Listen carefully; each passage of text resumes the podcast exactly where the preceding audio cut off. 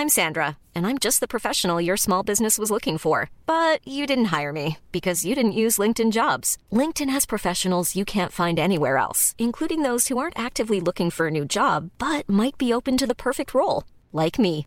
In a given month, over 70% of LinkedIn users don't visit other leading job sites. So if you're not looking on LinkedIn, you'll miss out on great candidates like Sandra. Start hiring professionals like a professional. Post your free job on linkedin.com/people today. Hold up. What was that? Boring. No flavor. That was as bad as those leftovers you ate all week. Kiki Palmer here, and it's time to say hello to something fresh and guilt-free. Hello Fresh. Jazz up dinner with pecan-crusted chicken or garlic butter shrimp scampi. Now that's music to my mouth. Hello Fresh. Let's get this dinner party started. Discover all the delicious possibilities at hellofresh.com. Many of us have those stubborn pounds that seem impossible to lose, no matter how good we eat or how hard we work out. My solution is PlushCare.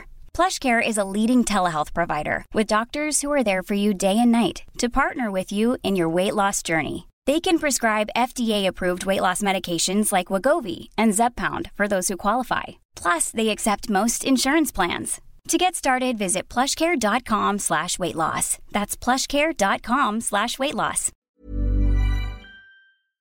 Bienvenue sur le podcast qui vous donne de l'empowerment. Si vous êtes ici, ce n'est absolument pas par hasard. Je suis Laurita et ma mission est de vous guider vers une vie plus consciente, plus alignée et plus harmonieuse.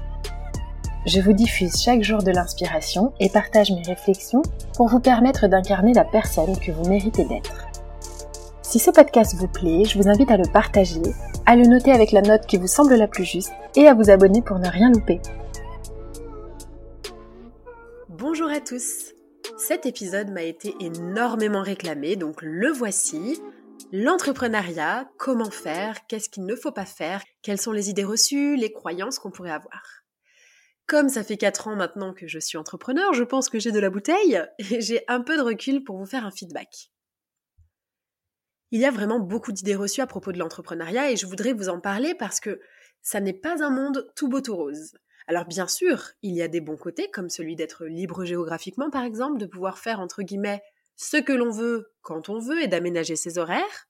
Mais il existe aussi des côtés dont personne ne parle parce que c'est moins glamour, parce que ça fait moins rêver certainement, mais qui sont tout aussi présents. Aujourd'hui, je vais donc démystifier un petit peu ce statut d'entrepreneur et vous donner un regard un peu plus objectif. En tout cas, je vais essayer. Un jour, j'ai reçu une newsletter d'une entrepreneur que je suivais qui démontait complètement le salariat. Je me suis dit que si elle pensait comme ça, peut-être que d'autres pensent pareil, et je crois que c'est une erreur. Pour moi, tout le monde ne peut pas être entrepreneur, ou tout le monde n'est pas fait pour ça, mais tout le monde n'est pas non plus fait pour le salariat, et c'est un petit mix des deux qu'il faut trouver pour voir ce qui vous correspond à vous. Donc à tous ceux qui n'ont pas encore osé se lancer, ou bien ceux qui se sont lancés et qui traversent aujourd'hui des pluies torrentielles, j'espère que ce podcast vous fera du bien. Et tous ceux qui sont en salariat aussi, ça va vous donner des axes de réflexion et ça va peut-être aussi confirmer votre souhait de rester en salariat ou au contraire vous donner envie de vous lancer. Donc oui, l'entrepreneuriat a le vent en poupe, surtout depuis le Covid, et je trouve ça fascinant d'ailleurs, parce que depuis que je coach des femmes entrepreneurs, derrière l'entrepreneur, je me suis rendu compte qu'il y a toujours un désir de faire changer les choses, de les améliorer, de les faciliter, de faire du bien. Et c'est absolument génial. C'est beau de voir le nombre de gens qui ont des idées et qui vont au bout en se lançant dans l'aventure. Je trouve ça vraiment formidable. Donc bravo à tous ceux qui le font. Fun fact, ou pas très fun d'ailleurs, il faut savoir qu'après trois ans d'entrepreneuriat, seulement 3% des entreprises continuent à tourner, souvent à cause de l'abandon du fondateur. Donc je pose ça là, vous en faites ce que vous voulez. Être entrepreneur, ça fait rêver. Être son propre patron, ne pas avoir à se justifier, faire ses propres horaires, fixer ses prix, recevoir de l'argent pour soi et travailler pour soi-même. C'est très cool, on peut voyager, on peut faire des lunchs avec ses amis quand on veut, on peut faire des siestes, on peut prendre des vacances quand on veut, c'est top, n'est-ce pas? Mais attention, parce qu'on ne parle pas souvent des challenges qu'on peut rencontrer. Donc à travers cet épisode, je vais essayer de vous apporter une vision un peu plus objective pour que vous sachiez à quoi vous en tenir si vous essayez de vous lancer, ou si ça vous intéresse, ou si vous êtes toujours questionné là-dessus. Tout ce que je viens de vous énumérer, c'est vrai. C'est vrai que ça fait rêver, c'est vrai qu'on peut voyager, qu'on peut travailler d'où on veut, à peu près, sachant qu'il y a quand même le décalage horaire et que a priori on a des clients, ça dépend de notre activité. C'est vrai qu'on peut faire des siestes quand on veut, c'est vrai qu'on peut travailler pour soi et recevoir de l'argent pour soi, tout ça c'est vrai. Tout ça c'est vrai et c'est là ou les raisons pour lesquelles les gens veulent devenir entrepreneurs aujourd'hui. Sauf que voilà, je vous en ai déjà parlé, mais si on se base sur ce qu'on voit autour de nous, sur ce que les gens veulent bien nous dire sur les réseaux sociaux, ça semble être hyper simple. Devenir un seven-figure coach ou avoir un revenu passif euh, sans rien faire, tout ça c'est très beau. Je vous le donne en mille, il n'est pas possible, à moins d'un héritage, d'avoir de l'argent sans ne jamais avoir rien fait. Il faut forcément mettre de l'énergie pour que quelque chose se crée. Alors oui, après plusieurs années, après avoir construit une base solide, il est possible d'avoir des revenus passifs et de gagner de l'argent sans rien faire, même si on ne fait jamais rien. Mais ça n'est pas vrai que ça arrive sans effort. Et je trouve que ce qui a été, en tout cas pour moi, très hum, difficile et qui m'a fait beaucoup culpabiliser, c'est que j'avais l'impression que je faisais quelque chose de mal parce que, en fait, bah, moi, l'argent tombait pas au début. L'argent tombait pas alors que j'y mettais de l'énergie et j'avais l'impression que pour les autres, c'était facile et pas forcément pour moi. Je suivais à l'époque une fille qui se vantait de faire des lancements à 100 000 euros et je trouve ça hyper hypocrite en fait. Et surtout, ça vend du rêve. Ça veut rien dire. Tu peux avoir mis 300 000 euros de publicité pour que ça te rapporte 100 000 euros.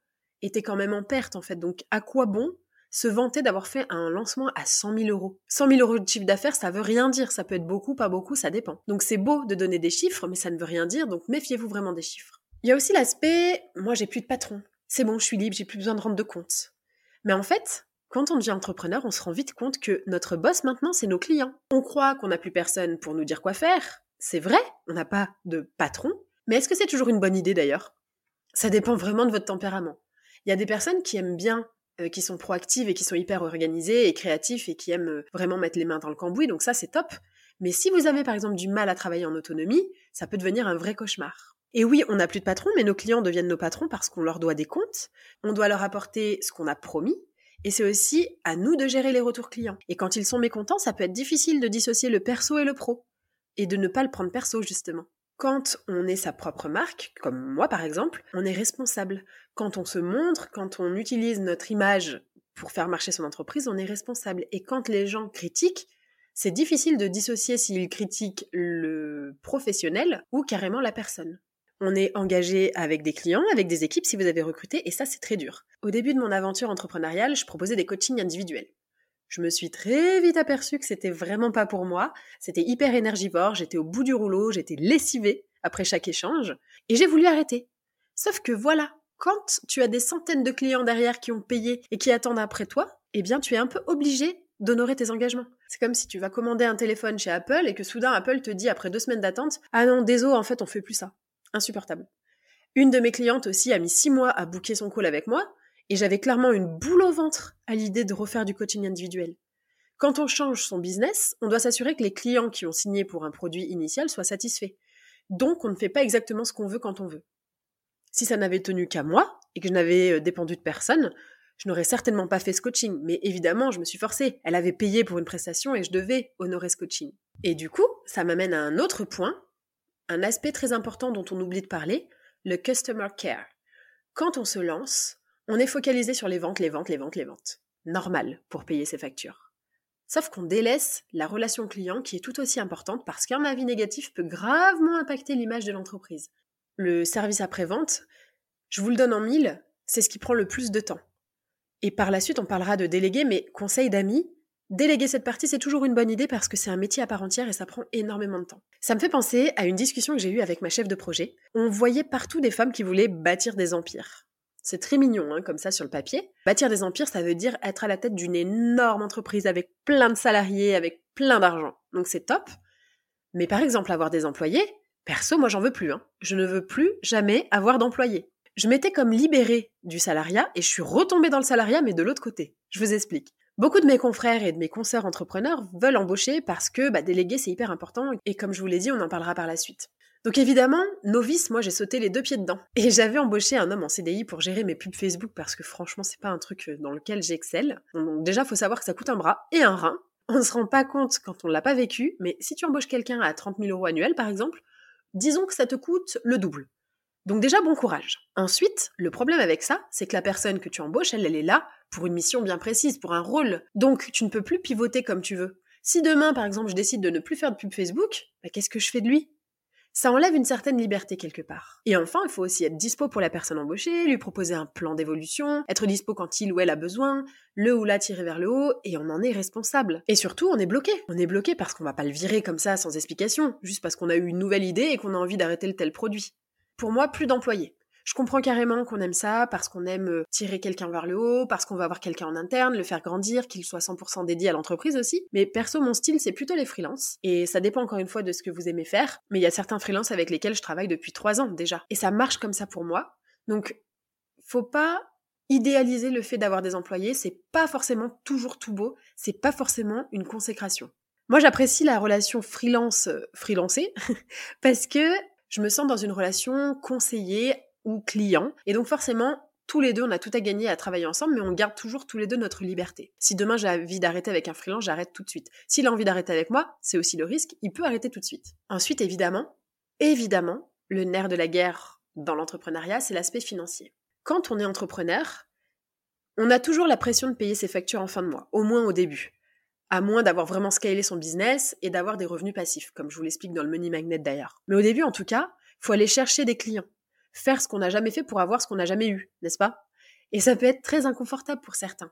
Au départ, je pensais qu'il fallait démarcher pour avoir des clients. Cette idée me mettait une boule au ventre. J'avais l'impression d'être un vendeur de tapis. Moi qui détestais vendre, j'avais l'impression d'être devenu, vous savez, ces gens qui vous appellent pour vous vendre des Velux alors que vous habitez dans, le, dans un appartement parisien. Bref. Et en apprenant comment faire, je suis tombée sur un, un nombre incalculable de gens qui m'ont dit non, mais tu dois faire un tunnel de vente, tu dois être sur TikTok, tu dois faire ci, tu dois faire ça, tu dois faire des lancements. Sauf que j'ai fait tout ça et ça ne marchait pas. Et quand on fait pas les choses avec le cœur, bah en fait on ne va pas loin. Donc ça c'est pareil, conseil d'amis, si quelque chose vous rebute, n'y allez pas. J'ai découvert ensuite ce qu'était l'inbound marketing, euh, les revenus passifs, et c'est ce qui a révolutionné mon business en fait. J'ai compris que au lieu de vendre, on pouvait simplement communiquer et que les gens viennent à nous. Nos gens viennent à nous. Mais encore faut-il savoir communiquer et s'adresser à la bonne personne. Et ça, c'est pareil. Si on n'a pas appris à le faire, bah ça s'apprend. Toujours financièrement, il y a aussi beaucoup de taxes à payer dont on ne parle pas. On parle beaucoup des taxes, mais il y a aussi des avantages, entre guillemets, que les autres ont, qu'on n'a plus forcément. Pas de congé maternité, pas de chômage, pas d'arrêt de travail. C'est quelque chose à prendre en compte parce que bah, si la santé ne suit pas, le business ne suivra pas. Et j'aime autant vous dire, et ça je le dis vraiment tout le temps, c'est que la santé d'une entreprise est le reflet immédiat de la santé de son fondateur. Et quand je parle de santé, je parle pas seulement de santé physique, mais aussi santé mentale. Nouvel aspect, la concurrence. En fonction du domaine dans lequel vous vous lancez, la concurrence peut être très rude, ce qui vous poussera toujours à vous réinventer. Ça veut dire qu'en fait, quand on est entrepreneur, on peut pas vraiment se reposer sur ses lauriers. Ça peut aussi générer une fatigue chronique hein, de toujours chercher, chercher, chercher des idées. La concurrence, donc, peut être rude, sans mentionner le plagiat, les gens qui copient, mais parce qu'ils ont une plus grande équipe que vous, eh bien ça marche mieux au départ, hein, je te vois. Bref, en tout cas, c'est aussi très éprouvant mentalement. C'est éprouvant de se sentir copié, c'est éprouvant de chercher de nouvelles idées, c'est éprouvant de voir que les autres te disent qu'ils ont hyper bien réussi et que toi tu comprends pas parce que t'as fait un truc et ça marche pas. Et ça m'emmène à mon point suivant qui est qu'on a l'impression que l'entrepreneuriat c'est vraiment tendance, mais je vous conseille aujourd'hui de pas vous lancer dans l'entrepreneuriat juste parce que c'est tendance ou parce qu'on entend partout qu'il faut une mission de vie, qui by the way je le rappelle, la mission de votre vie c'est de vivre des expériences, hein, ni plus ni moins. Donc non, on va pas se lancer dans l'entrepreneuriat juste comme ça pour voir. Pour réussir en entrepreneuriat, à mon sens, il faut avoir un pourquoi solide et se nicher. C'est hyper important. Je prends souvent l'exemple en coaching. Si tu as une tumeur au cerveau, tu vas pas aller voir un généraliste. Tu vas voir Jean-Michel chirurgien qui connaît tout sur tout, qui voit 15 cerveaux par jour. Eh bien, c'est pareil dans n'importe quelle branche. Que tu sois coach, par exemple, coaching sportif, d'entrepreneur ou bien créateur de bougies, eh bien, c'est pas des bougies pour tout le monde créateur de vêtements, des vêtements pas pour tout le monde, conseiller en assurance, etc., etc. Faut savoir pourquoi on fait ce métier, pour qui, et ne pas dévier. C'est vraiment une croyance hyper répandue, et je le vois euh, à travers tous les coaching business que je fais, c'est que souvent, on a envie de parler à tout le monde parce qu'on a envie d'aider tout le monde. Sauf qu'en parlant à tout le monde, on ne parle à personne. Souvent, mes clientes n'osent pas se nicher parce qu'elles ont peur de se fermer des portes. Et s'il y a des entrepreneurs parmi vous, c'est cadeau. Vous ne ferez pas cette erreur parce que Hiring for your small business? If you're not looking for professionals on LinkedIn, you're looking in the wrong place. That's like looking for your car keys in a fish tank. LinkedIn helps you hire professionals you can't find anywhere else, even those who aren't actively searching for a new job but might be open to the perfect role. In a given month, over 70% of LinkedIn users don't even visit other leading job sites. So start looking in the right place. With LinkedIn, you can hire professionals like a professional. Post your free job on linkedin.com slash people today. Ever catch yourself eating the same flavorless dinner three days in a row? Dreaming of something better? Well, HelloFresh is your guilt-free dream come true, baby. It's me, Kiki Palmer. Let's wake up those taste buds with hot, juicy pecan-crusted chicken or garlic butter shrimp scampi. Mm. Hello Fresh. Stop dreaming of all the delicious possibilities and dig in at HelloFresh.com. Let's get this dinner party started.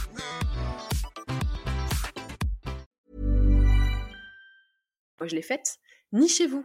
Se nicher, ça veut simplement dire parler à une cible. Ça ne veut pas dire que vous allez refuser de travailler avec les autres, mais dans votre communication, dans vos visuels, dans votre, dans votre mindset, vous allez parler à une seule cible uniquement. Il y a aussi quelque chose qui, moi, m'a un peu surprise. Enfin, je le savais, mais je me rendais pas compte à quel point c'était chronophage. C'est le fait d'être couteau suisse. Ça veut dire que, bah, je sais pas si c'est négatif ou positif. En tout cas, ça nous force à aller creuser dans des aspects qu'on connaissait pas. Je le mettrais peut-être même plus dans le positif, mais en tout cas, c'est qu'il faut tout faire, faut tout savoir faire. Il va falloir gérer la compta, le marketing, le légal, euh, les ventes, le service client, etc. Il faut vraiment savoir tout faire. Alors ça, c'est pour le début, hein, bien sûr. Après, on comprend rapidement qu'il va falloir déléguer parce qu'on ne peut pas tout faire en même temps.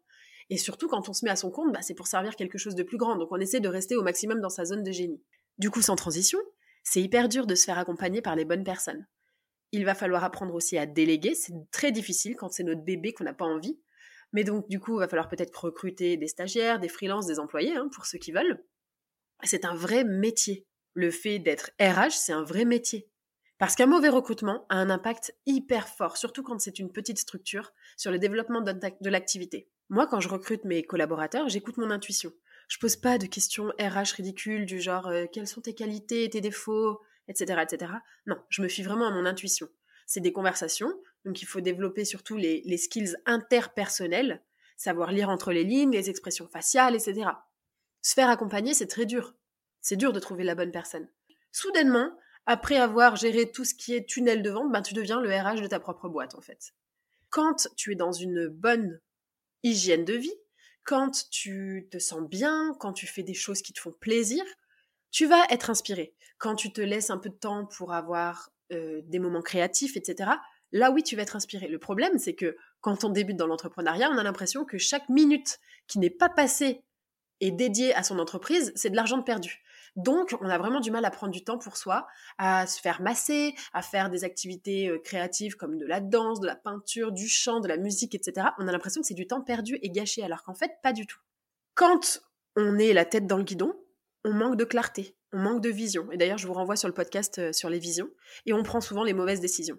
Petit conseil d'amis, encore une fois, si vous êtes entrepreneur, il est important de se dédier des moments à soi pour déjà se retrouver soi-même avec soi, se dire ok, est-ce que j'aime toujours ce que je fais? Qu'est-ce qui m'inspire? Écouter des, des, podcasts inspirants, écouter des conférences, lire des livres, prendre soin de soi, s'alimenter, aller se balader, prendre l'air, aller en nature.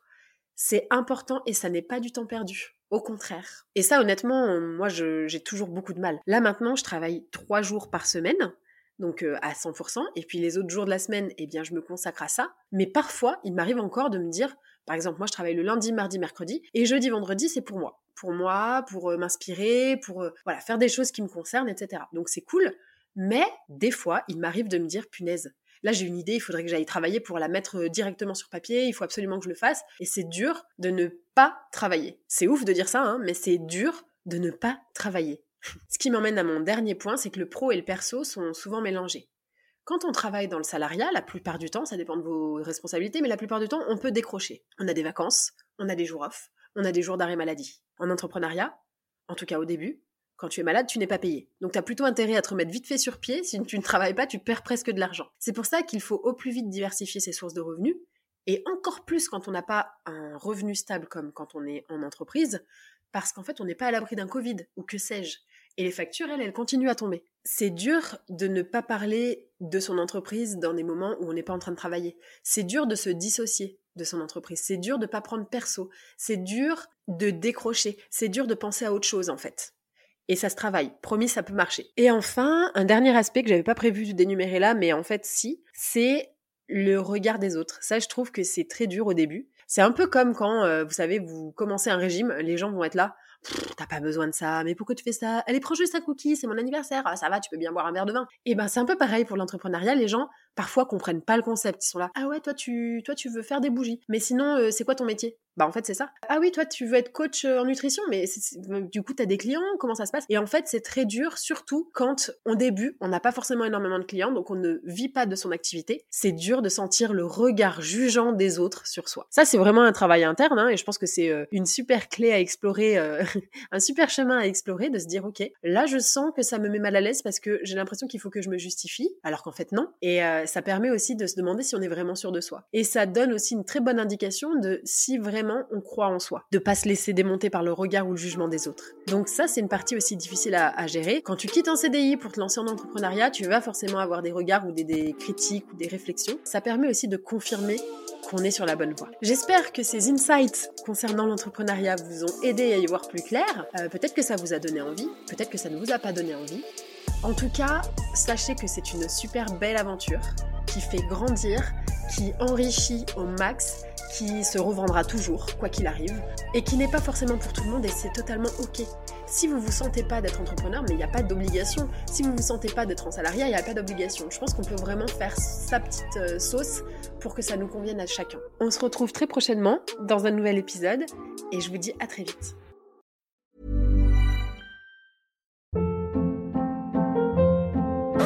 Hold up. What was that? Boring. No flavor. That was as bad as those leftovers you ate all week. Kiki Palmer here, and it's time to say hello to something fresh and guilt-free. Hello Fresh. Jazz up dinner with pecan-crusted chicken or garlic butter shrimp scampi. Now that's music to my mouth. Hello Fresh. Let's get this dinner party started. Discover all the delicious possibilities at hellofresh.com.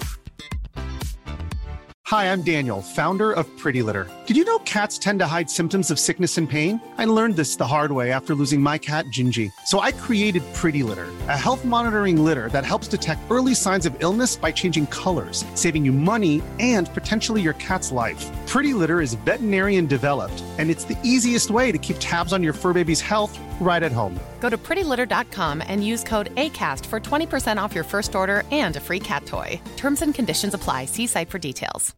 Imagine the softest sheets you've ever felt. Now imagine them getting even softer over time. That's what you'll feel with Bowl and Branch's organic cotton sheets. In a recent customer survey, 96% replied that Bowl and Branch sheets get softer with every wash. Start getting your best night's sleep in these sheets that get softer and softer for years to come. Try their sheets with a 30-night guarantee. Plus, get 15% off your first order at bowlandbranch.com. Code BUTTERY. Exclusions apply. See site for details.